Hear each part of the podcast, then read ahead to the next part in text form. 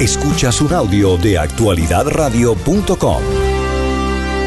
8 de la mañana, 30 minutos. Continuamos en Actualidad Radio con mucha más información y nos acompaña en este momento en cabina la comisionada del condado Miami-Dade y también la candidata a la alcaldía del condado, Daniela Levin Cava. Comisionada, buenos días. Gracias por acompañarnos en Actualidad Radio. Muy buenos días. Gracias. Le, le agradezco. Un placer. Vamos a empezar por una noticia que dimos en la mañana de hoy que yo creo que es preocupante, que es la manera que se licita en el condado Miami-Dade. Eh, tenemos dos contratos que yo creo que son un ejemplo de otras muchas cosas que han pasado. Es el contrato del helicóptero y el contrato de la compra de buses. O sea, ¿qué es lo que vemos aquí en el condado de Miami-Dade? Que se ensambla un grupo para dar recomendaciones, el grupo da recomendación y después las recomendaciones se ignoran. Sí. Y se ignoran porque cabilderos contratados por la compañía que pierden empiezan a mandar cartas, empiezan a hacer procesos que dilatan pues eh, nada el otorgamiento de esos contratos. Cuando Jiménez empieza su gestión como alcalde, dice que va a formar un grupo para que le haga recomendaciones para lidiar con el tema de, o sea, de cómo se van a hacer las licitaciones. Ese grupo nunca se reunió, nunca tuvo suficiente gente como para poder discutir. Para usted es una prioridad si usted llega a ser alcaldesa del condado de Miami-Dade, para usted eso sería una prioridad y cómo usted manejaría ese tema. Bueno, sí, claro. La confianza en el gobierno es lo es fundamental y gente están perdiendo. bueno, para, para muchos años, pero con esa, ese tipo de conf, confusión en cómo podemos comprar cosas básicas que necesitamos, que siempre parece que, que, finalmente llega a un punto eso de conflicto de intereses. Yo sí quiero que los, eh, eh, los que tienen mucha in, información sobre la ética participa y también los negociantes para todos hablar cómo podemos reformar el proceso, el sistema. Por ejemplo, ayer en, en esa discusión yo pedí que el alcalde incluye eh, la oficina de ética, la comisión y también the Inspector General, el inspector de ética, en el proceso que, que, que estamos haciendo de nuevo para los helicópteros. Y él, eh, él era de acuerdo que, que sí participan. Eh, es tan importante porque estábamos hablando para tres horas sobre algo que debía estar completo, llegar a, a, a nosotros para un voto sin, um, sin conflicto, sin eh, preguntas sobre ética. Y también la comisión ha hablado de, formar un comité independiente para ver los contratos eh, fuera de influencia. Es, algo es reformar el sistema. Sí, es reformar el sistema y ocupar. Y hay, hay programas ahorita en el condado que no se están ocupando, como estábamos mencionado, eh, mencionando que cuando el alcalde Jiménez se postuló, eh, y trajo promesas y hay que ver esas promesas que no se llevaron a la luz, pero tal vez ordenanzas que existen hoy y eh, empezando reformando el sistema, viendo lo, los equipos que tenemos, como dijo la comisionada, eh, la comisión de ética eh, nombraron un nuevo director ejecutivo hace un año que vino de la fiscal de la fiscalía local, sabe el condado muy bien, José, hay que involucrarlo también en esas reformas. El, inspector general, también una voz muy importante para traer la independencia. Y hay que, en, en, en los reformes, hay que ver, eh, el punto es cómo sacamos la influencia de afuera cuando están revisando estos, con gran, estos contratos que son de una eh, cifra tan grande que hay que traer reformas, pues es necesario. Y eso es lo que ha hecho, así fue la campaña como lanzó la comisionada en el 2014 de traer reforma a, eh, de éticas, logró unos pasos muy importantes en el nivel de las campañas, de transparencia de los uh -huh. PACs que ocupan los candidatos. Y yo sé que la comisionada está muy eh, comprometida a hacer lo mismo para la reforma de cómo se traen los contratos del condado como alcaldesa. Um, yo creo que no es solamente un tema, digamos, de cabildeo, porque al final el cabildeo, acá siempre lo, nos dicen que termina siendo algo constitucional, que está permitido, que eh, va a ser muy difícil de cambiar. El problema es cuando un mismo cabildero trabaja para dos cosas que hacen conflicto, cuando el cabildero que trabaja en la empresa que perdió o que no recomendaron, termina siendo un cabildero que trabaja para la misma empresa donde está, por ejemplo, un señor que le manejó la campaña a la persona que toma las decisiones. Entonces, eh, sabemos que no va a haber un fin del cabildeo en Miami-Dade, porque pues es casi que intrínseco el cabildeo en Miami. Pero, pero no deberían, por ejemplo, decir, vea, yo como cuando era candidato, to- esta gente fue la que me apoyó o esta gente fue la que me recaudó dinero. Yo no puedo meterme con ellos de aquí en adelante mientras yo sea oficial electo. Exacto. Bueno, primero déjame decir que tengo un, un, um, un lista de reformas éticas que voy a traer dentro de unos meses trabajando directamente con la Comisión de Ética. Esas son cosas que ellos re- la Ujú. y yo voy a traer a la comisión y espero que voy a recibir el apoyo de todos. Pero eh, porque hay, hay muchos ah, huecos en, en lo que tenemos ahora. Por ejemplo, unos eh, familiares pueden participar en negocios con el condado y otros no. Y, y debemos expandirlo. Eh, eh, comisionada, va a dar usted a conocer su plan de gobierno y además de, de dar a conocer su plan de gobierno, ¿cómo usted va a reformar el gobierno si usted resulta electa? Eh, ¿Cuándo vamos a conocer eh, todas esas propuestas? No como comisionada, sino qué es lo que usted haría como alcaldesa si gana. Eh, ¿Cuándo vamos a conocer ese plan? Eh, bueno, ya estoy hablando mucho de mis planes. Pero ¿cuándo lo vamos a ver en blanco y negro? ¿Va a haber una Ah. propuesta en blanco y negro? Sí, estamos preparando exactamente lo que eh, vamos a hacer en cada área de mis prioridades. Ok. Asequibilidad, de climático, eh, eh, cambio de clima, eh, violencia contra la violencia y el tráfico y tránsito. Esos son las priori- prioridades y tengo planes para todos. Ok, desde el punto de vista de gobierno, ¿va usted a mantener la misma estructura gubernamental que Jiménez? O sea, la misma cantidad de vicealcaldes, la misma estructura de gobierno, o piensa usted reformar la manera que se toman decisiones en estos momentos en el condado de Miami-Dade? Y si va a reformarla, porque ya usted está allá adentro y usted está viendo cómo funciona eso. ¿Qué es lo que no funciona de lo que tiene Jiménez actualmente y que usted haría diferente? Sí. Primero, las cosas más importantes, las priori- prioridades están muy abajo en el nivel de decisiones en el condado. Entonces, por ejemplo, la clima, eh, cambio de clima. Las personas se encargan de informar están como cinco eh, niveles abajo y no están ah, recomendando directamente al alcalde.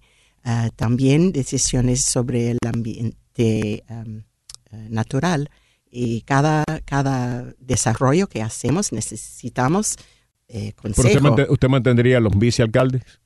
Eh, No sé exactamente los vicealcaldes. Necesito a alguien que me, me, ah, informe que, para consultar conmigo, pero faltamos personas con innovación. Necesitamos un director de innovación, alguien que pertenece exactamente a, a medir lo que estamos haciendo para la transparencia, para informar al público cómo estamos llegando a nuestras metas. Una de las cosas que necesita reforma, tengo, o sea, todo el mundo me dice lo mismo, es building and zoning, sobre todo eh, la cuestión de sacar permisos, de poder Sí. obtener, eh, ¿tiene usted planes concretos para reformar, para llevar al siglo XXI, Sí. eh, pues ese departamento? Porque una de las cosas que está lastrando más el desarrollo económico en el condado de Miami-Dade, con excepción de algunas ciudades pequeñas, es abrir un negocio. Claro. Abrir un Es- negocio en el condado de. Miami-Dade puede tomar entre uno y dos años. Exacto. Estoy hablando con mucha gente saber cómo podemos reformarlo. Por ejemplo, yo hablé esta semana con el alcalde de Bentley, donde ha crecido mucho los negocios. Yo sé que la que economía depende en un atmósfero que, eh, que ah, eh, dar bienvenido a los negocios, por eso, si no, no tenemos empleos para todos. Entonces, sí, estoy muy de acuerdo que tenemos reformarlo, saber dónde hay los choques y, y qué podemos hacer para abrirlos. Mencionó usted muchas reformas en temas eh, éticos. Eh, uno de los, de los problemas más grandes no es ni siquiera que se salten las reglas, sino que los castigos son muy suaves, porque al final, después de una investigación larguísima, dicen, bueno, usted fue hallado culpable de haber eh, tenido un conflicto de intereses y lo castigamos con mil dólares. Y Mm. sigue todo como si nada hubiera pasado.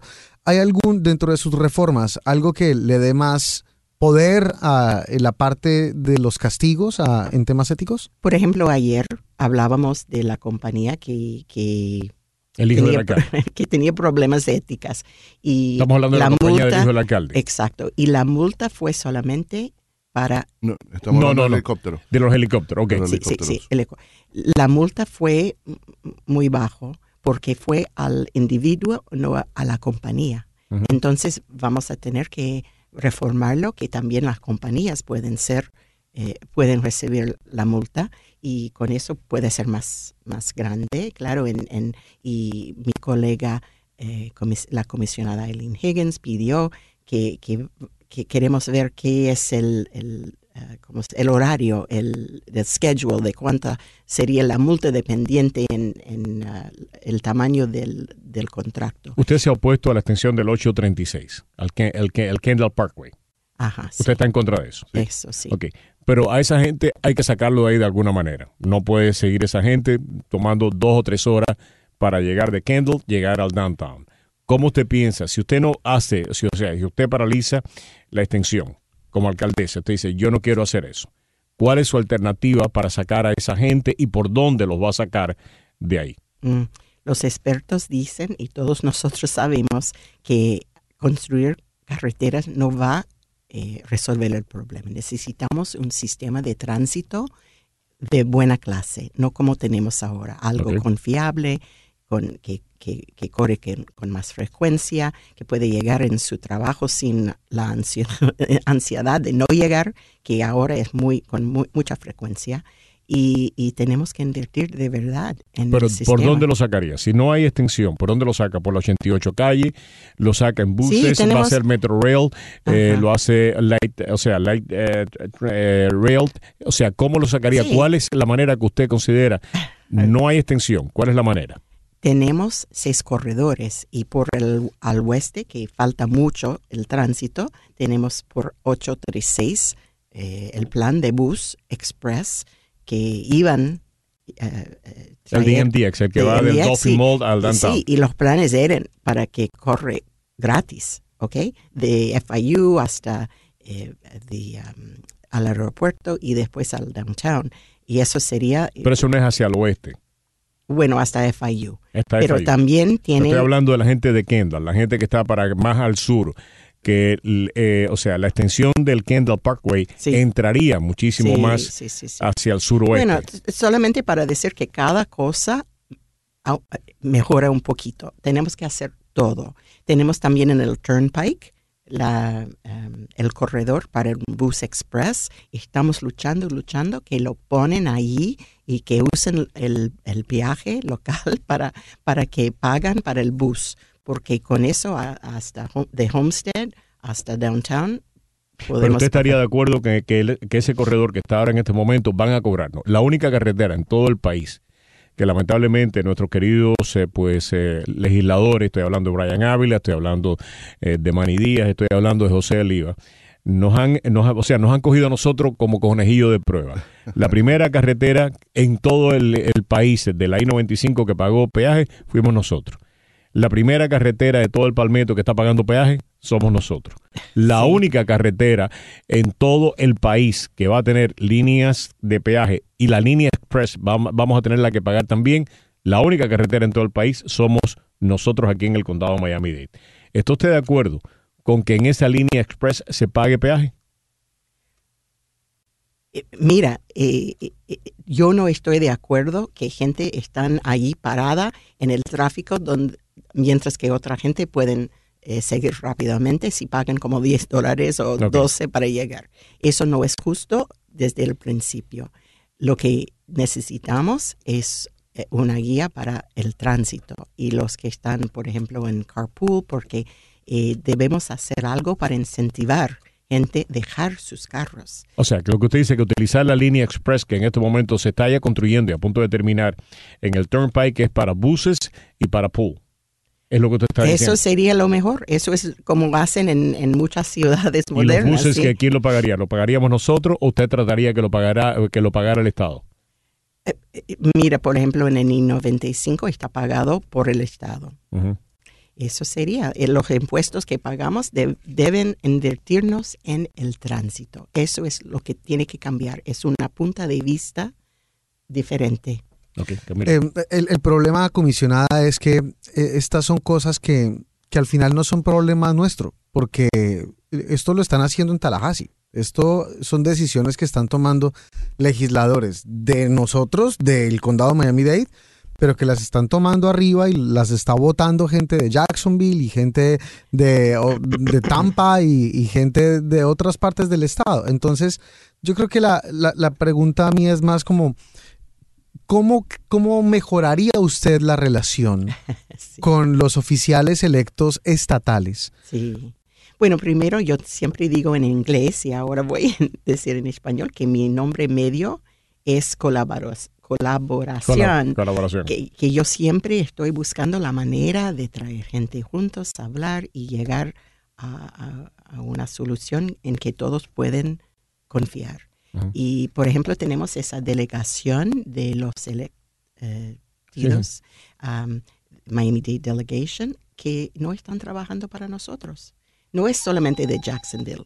Tenemos eh, lo, eh, lo más grande de todas partes del, del estado pero no están trabajando con nosotros en, en ese condado. Debemos tener una- unas relaciones mejor, mejores dentro de la comisión y la delegación y bajo de, de- cuando soy al- la Alcaldesa. eso sí voy, eso va a cambiar. Y mira, ese es un tema que ha hablado bastante la comisionada, que es, eh, hay que colaborar mejor con los líderes federales, con los congresistas federales, con eh, nuestros legisladores. Eh, los legisladores y la, delegación, de la, la delegación de los legisladores y el condado se reúnen una vez al año. Eso tiene que ser más frecuente. Tienen que tener un plan de los problemas actuales, los que vienen en 5, 10, 15 años y poner las soluciones eh, con cifras del presupuesto. Es decir, nuestra, nuestros legisladores van a luchar por esto en 5 años, esto en 10 años, esto en 15 años, porque los legisladores cambian cada 2, 4, 6, 8 años Claro. y eh, no tenemos la continuación de soluciones y se pierden. Entonces ahora con la comisión que ahora van a tener eh, límite de término de ocho años, también podemos tener ese problema que se va a agrevar más. Entonces la comisionada, yo la he escuchado en la campaña hablar con los votantes de eh, traer más eh, empatía entre los legisladores y el condado, es sumamente importante. Bueno. Y dos, esa es parte de su reforma. Eh, Eso es la, la voz diferente que va a traer la alcaldesa, eh, la comisionada como alcaldesa. Es muy importante porque ella dijo, y tocó el tema de reformar el gobierno. Ella quiere reformar el gobierno del, del principio, del primer día, porque ahorita lo que escuchamos de los votantes es que siente que las ideas eh, que ofrecen al condado, especialmente en la administración, eh, se pierden con- cuando van subiendo el elevador del primer piso al piso 29, se van perdiendo.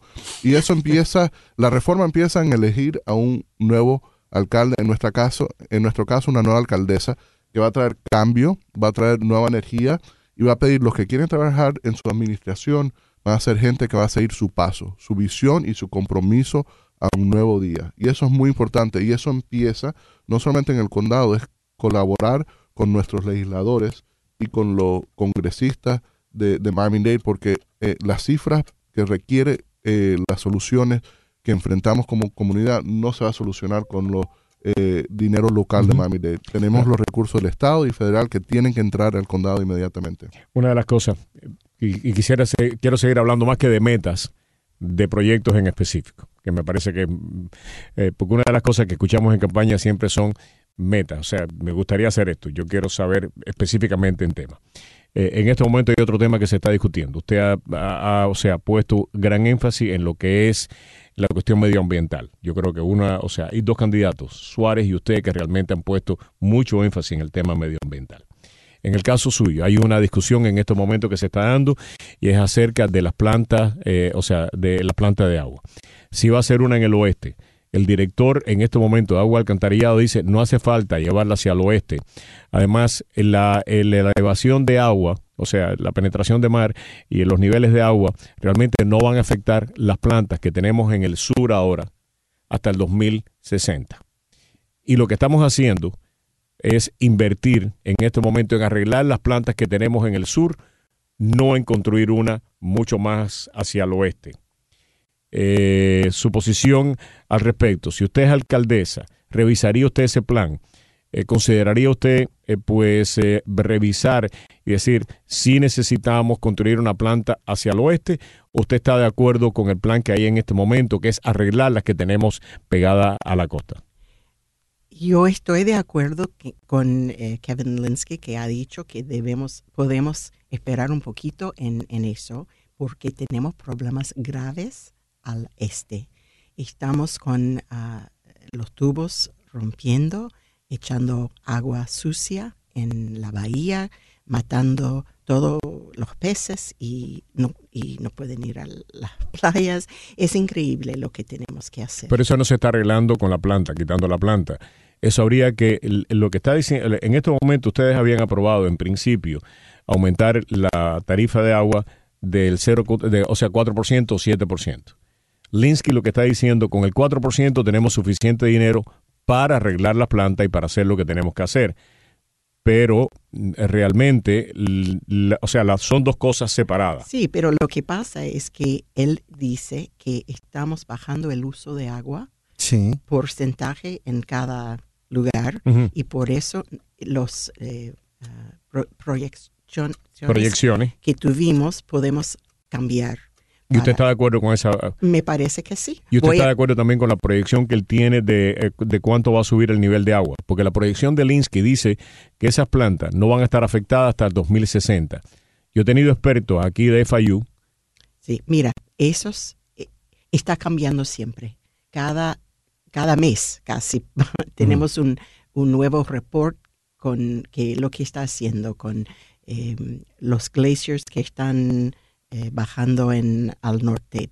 Estamos siempre revisando, mirando lo que está pasando en el mundo por el, el- el cambio de la clima. ¿revisaría entonces usted la cifra de Linsky con otros expertos? Siempre tenemos que revisar cada año a lo mínimo para ver lo que está cambiando. En este momento, eh, la compañía eh, que está a cargo precisamente eh, como analistas de este tema, que es, bueno, ACOM, ACOM, todavía no ha estado frente a ustedes respaldando la propuesta de Linsky. ¿Le pediría usted a ACOM que se compareciera ante ustedes y, o sea, validara todo lo que Linsky está diciendo porque hasta ahora no lo ha hecho? Ellos no han estado frente a ustedes Eh, bueno, en un tema sí. tan importante como este. Sí, hemos pedido que él viene con, con más información. Yo creo, no sé si es diciembre que, que dijo que va a venir Ok. y, y si necesitamos eh, eh, validar todo lo que está diciendo. Ok, Camilo. Em, eh, parte también de, de- del tema de agua, sabemos que em, para usted es muy importante, comisionada, porque usted es tal vez una de las abanderadas, como bien decía Roberto, de los temas ambientales. Y uno de los asuntos que más ha preocupado también es la incidencia de la planta del sur de FPL y los reactores y el enfriamiento de los mismos. Eh, ¿Cómo ve usted el tema y cuál podría ser en una administración suya eh, una solución que se le dé al tema de estos reactores? Sí, sí, sí. Accountability, eh, contabilidad, eso es lo que necesitamos. Por ejemplo, eh, eh, ya está probado que la sal está entrando, eh, Yes. sal está entrando por el acuífero de los canales que están allí para em, eh, Enfriar. Para- Enfriar, Para, enfriar eso, el agua que sale de los reactores. Y, y con eso ellos ya deben que retirarlo, pero no sabemos todavía si lo que están haciendo está funcionando. Eso prim- al primario. Después ellos eh, están pidiendo siempre más agua, agua negra, agua usada, que es muy importante para nosotros también porque tenemos que hacer algo diferente. No podemos continuar botando al mar esa agua negra pero no estamos todavía con un plan de cuánto van a usar FPL, cuánto vamos a tener que eh, eh, resolver en otra manera. eh, y yo estoy pidiendo, pidiendo, esperando, esperando. Como la alcaldesa, no vamos a tener que esperar. Eso es una cosa tan importante para el futuro de la región. Debemos saber qué agua van a usar, dónde vamos a echar el agua y cómo vamos a proteger el acuífero, que es eh, la vida. de la comunidad. Una de las cosas, eh, comisionada, te- tengo entendido, tengo entendido, no sé, eh, que hay conversaciones andando en estos momentos entre FPL y Linsky y que esas conversaciones no van bien. Oh, no, no es, en- es con la- el alcalde, el alcalde. El, sí, pero el, el delegado del alcalde ante FPL es Linsky, por lo menos fue lo que el alcalde me dijo. Sí, ellos vinieron a verme de FPL, pero no tienen planes para, para compartir con nosotros y, y eso ya ha vencido el tiempo. Tenemos que saber lo que están pensando. Exactamente, por eso, Sí. eh, y una de las cosas que todavía no puedo averiguar tampoco cómo es que están esas conversaciones, ya le pedí al alcalde. Mira, hace, hace tres años creo, yo hice un- una resolución a tener un plan B Y todavía no tenemos el Todavía plan no B. Eh, nos queda muy poco tiempo. Y ahora, ¿por qué? ¿Cuál es la, cuál- o sea, para beneficio de nuestro radio escucha, qué diferencia marcaría usted como alcaldesa eh, con comparación con otros eh, candidatos y en comparación con lo que está haciendo Jiménez en el día de hoy? Bueno, eh, todos quieren un gobierno hon- honesto y todos saben que mi récord es fuera de conflicto. No tengo que hacer el trabajo para mi, mi carrera, ¿no? Estoy al final de mi carrera con siempre trabajando en la comunidad. Soy una persona de la comunidad. Siempre escuchando gente, la participación en la democracia. Eso es lo importante de mi vida. Y para ser la alcaldesa sería lo mismo la participación, porque es un contrato entre la gente y el gobierno. ¿Cómo vamos a... ah, cómo es el liderazgo?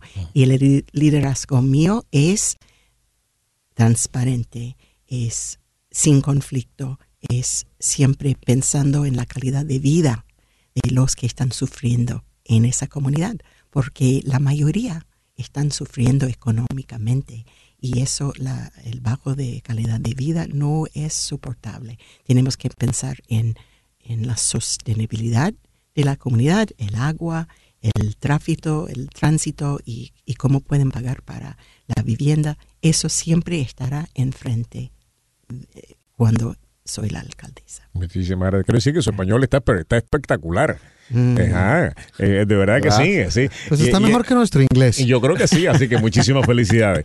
Es la comisionada Daniela Levin Cava y ac- actualmente no es la única mujer, eh, pero y no quiero descontar precisamente a otra candidata afroamericana que hay, pero y, y tampoco, o sea, cualquier cosa es posible, pero tiene muy pocas probabilidades. Eh, La- realmente la única eh, candidata mujer con posibilidades es Da- Daniela Levin Cava, la comisionada, y por eso es tan importante escuchar de ella.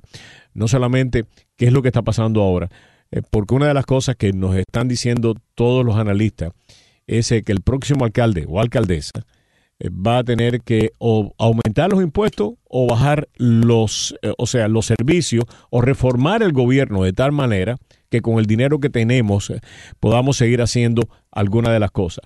Porque lo que vienen ahora es la acumulación de una serie de obligaciones financieras que se van a hacer presentes ahora en el próximo mandato del próximo alcalde o alcaldesa.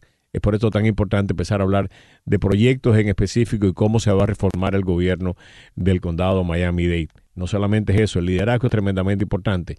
Ocho, ocho comisionados entran nuevos en la alcaldía, en, el en la, comisión del condado Miami-Dade. Y el alcalde o la alcaldesa van a tener que lidiar no solamente con los retos eh, que van a tener como alcalde, sino cómo poder conciliar los puntos de vista de esas ocho personas nuevas que van a entrar ahí. Probablemente sea la, la elección más importante en mucho tiempo. Muchas gracias. Muy amable. Era la, candidata al, a- alcalde del condado de Miami-Dade, Daniela Levin Cava, eh, que la, la acompañaba su asesor político, Cristian Uber, aquí en Actualidad Disponible. Esta es una producción de actualidadradio.com.